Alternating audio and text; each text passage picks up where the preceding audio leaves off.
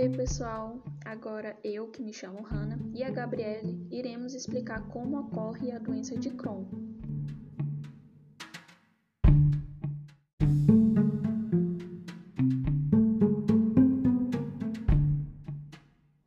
Antes de explicar a fisiopatologia da doença de Crohn, é importante entender alguns conceitos. Para proteger o corpo, o sistema imunológico tem alguns soldados chamados de leucócitos que produzem armas chamadas de citocinas que ativam um processo inflamatório para combater o agente agressor.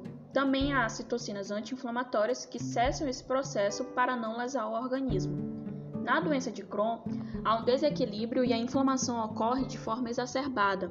Há um comprometimento da barreira intestinal, desregulação da função inata, que é a primeira barreira de proteção do nosso corpo, da função adaptativa, que é a resposta de memória em que o corpo guarda informação do agente agressor para quando ocorrer de novo ele ter uma defesa mais rápida, e da microbiota intestinal.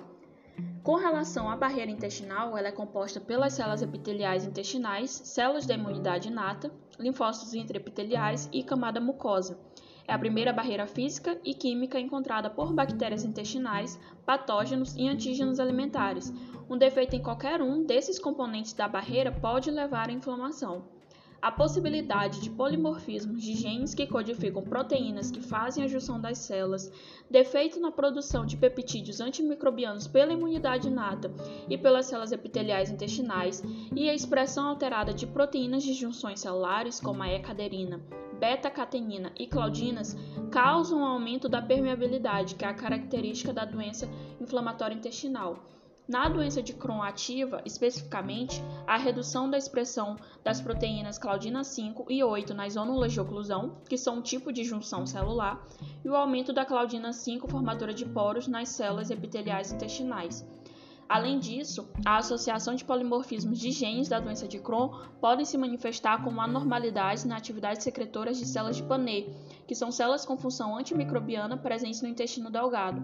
Importante mencionar que o estresse no retículo endoplasmático dentro das células intestinais, que pode ser desencadeada por fatores ambientais, pode provocar uma resposta patológica a proteínas mal dobradas, iniciando a inflamação intestinal.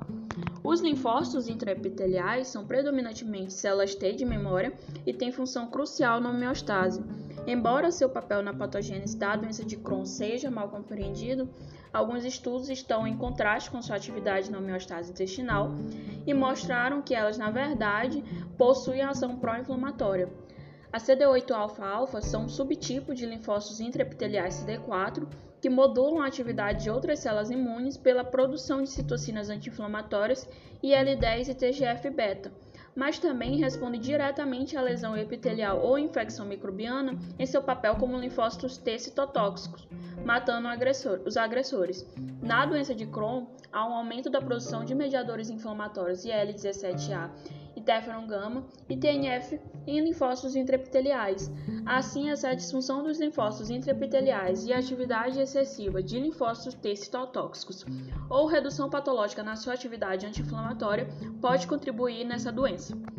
Falando sobre a resposta imunitária, as células epiteliais intestinais elas se comunicam com o sistema imune inato e adaptativo por várias moléculas. Por exemplo, o estresse do retículo endoplasmático ativa as células natural killer e células linfóides inatas do grupo 1. Por outro lado, as células epiteliais intestinais recebem sinais de citocinas IL-22 e IL-17 derivadas de células TH17 da imunidade adaptativa, que promove a regeneração dessas células e a fortificação da barreira intestinal. Algumas células de defesa, como neutrófilos, células dendríticas, monócitos, macrófagos e células linfóides compõem a resposta imune inata. Nesse contexto, a presença da proteína NOD2 mutante na doença de Crohn leva a alterações na sobrevivência e funções das células de Panay, além de estimular a via de produção de citocinas em FKB, levando uma amplificação do processo inflamatório. Há a teoria de que essa proteína mutada é significativamente menos ativa em resposta a antígenos bacterianos. Isso leva a uma deficiente detecção de patógenos pelos leucócitos, colaborando para a resposta inflamatória exacerbada por parte da imunidade adaptativa, como uma forma de compensação. Nesse âmbito, as células dendríticas em estados inflamatórios expressam os receptores Toll-like, especificamente o TLR2 e TLR4, e receptores coestimuladores, que eles participam detectando e regulando a resposta à infecção. Dessa forma, a sinalização por meio desses receptores resultará na produção de citocinas a favor da inflamação, continuando o ciclo. Em homeostase, as células epiteliais do intestino produzem TGF-beta, que é uma proteína que controla a proliferação e diferenciação celular. Nessas condições, essa proteína irá atuar no intestino, promovendo a produção da citocina anti-inflamatória interleucina 10, ou IL-10, pelas células dendríticas para manter a tolerância. Dessa forma, as células dendríticas irão controlar a interferência entre imunidade inata e adaptativa para manter a homeostase, balançando o equilíbrio pró e anti-inflamatório. Os neutrófilos também têm funções importantes na manutenção da homeostase intestinal e no processo inflamatório. No início da doença inflamatória intestinal, eles fagocitam microorganismos patogênicos para manter essa homeostase, porém, posteriormente, seu acúmulo no epitélio intestinal compromete a função da barreira epitelial e leva à produção de mediadores inflamatórios que perpetuam a inflamação intestinal. Já os macrófagos parecem estar em um estado tolerante na mucosa intestinal saudável e controla a remodelação do tecido por meio da eliminação de células apoptóticas ou que não se renovam. As atuais terapias eficazes utilizadas na doença de Crohn atuam para bloquear a produção e a sinalização do mediador inflamatório e dessa forma são vistas como inibidoras da inflamação desenfreada.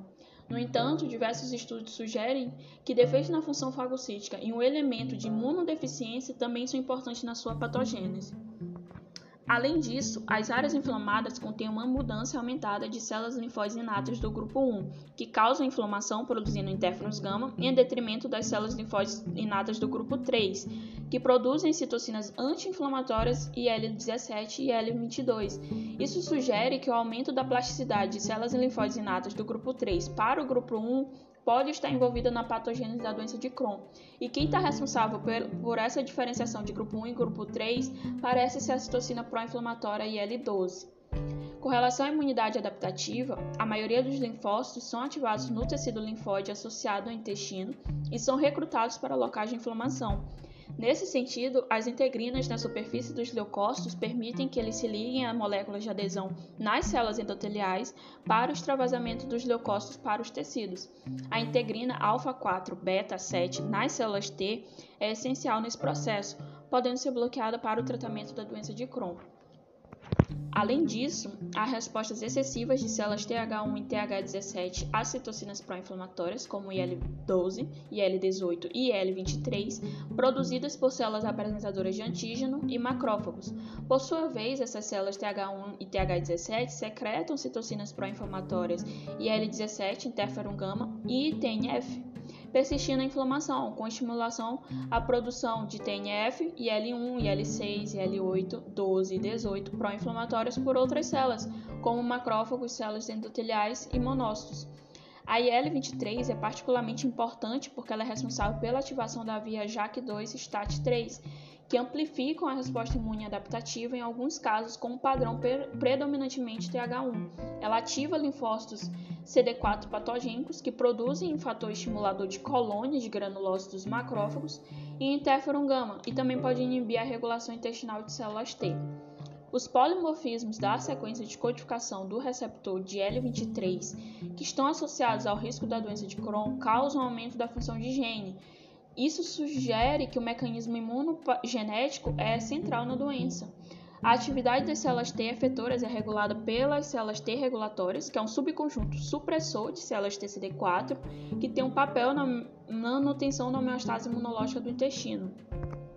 Células T efetoras da mucosa de pacientes com doença inflamatória intestinal podem ser resistentes ou menos responsivas à supressão mediada por células T regulatórias, a produção de L10 por essas células são essenciais para prevenir a inflamação intestinal e mutações nos genes que codificam a IL-10 e o receptor de IL-10 foram associados ao início da, da doença inflamatória intestinal.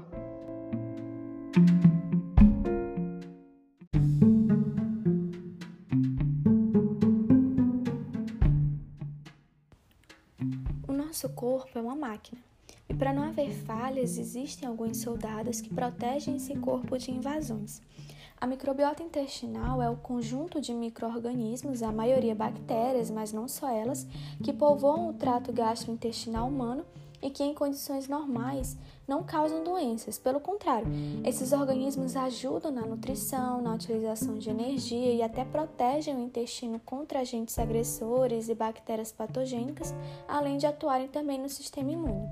Cada pessoa tem composição dessa microbiota diferente, mas as bactérias mais encontradas são as dos reinos Firmicutes e Bacteroidetes. A chamada disbiose intestinal é uma alteração patológica dessa composição da microbiota intestinal, e essa alteração vem sendo estudada quando falamos sobre doenças inflamatórias intestinais, como a doença de Crohn. Em modelos experimentais, a disbiose microbiana, essa alteração da microbiota intestinal, promove uma inflamação intestinal. Pacientes com doença de Crohn apresentam uma redução das firmicutes e bacteroidetes que a gente viu que faz parte da microbiota normal e contribui para a proteção, e também apresentam um aumento das enterobactérias, que são bacilos gram-negativos que são responsáveis por uma variedade de infecções em humanos. A E. coli, que é uma bactéria que pode causar infecção, foi associada com a promoção da doença de Crohn por conta da sua colonização, sua infecção lá nas células epiteliais que revestem o intestino. Os pacientes com doença de Crohn ativa possuem uma microbiota alterada quando comparados com pacientes com doença de Crohn inativa ou pessoas saudáveis, e nesse caso, os pacientes com a doença vão ter um aumento de enterobactérias e uma diminuição das outras bactérias que estavam protegendo o organismo. Como vimos, é, a microbiota intestinal não é formada só por bactérias. O papel de vírus e fungos tem sido discutido na patogênese, ou seja, no processo de desenvolvimento da doença inflamatória intestinal. Por exemplo, o vírus caldoviralis foi detectado no intestino e também é, em biópsias de tecidos de crianças com doença de Crohn e pode até servir como um biomarcador potencial de doença de Crohn de início precoce. Fazendo uma comparação da população viral e fúngica entre indivíduos saudáveis e com doença de Crohn, foi visto que os pacientes com a doença tiveram um aumento na quantidade de vírus e uma abundância do fungo Cândida, mostrando ainda mais essa diferença entre a microbiota saudável e a com a doença de Crohn. Tá certo, mas como essa doença se apresenta no corpo?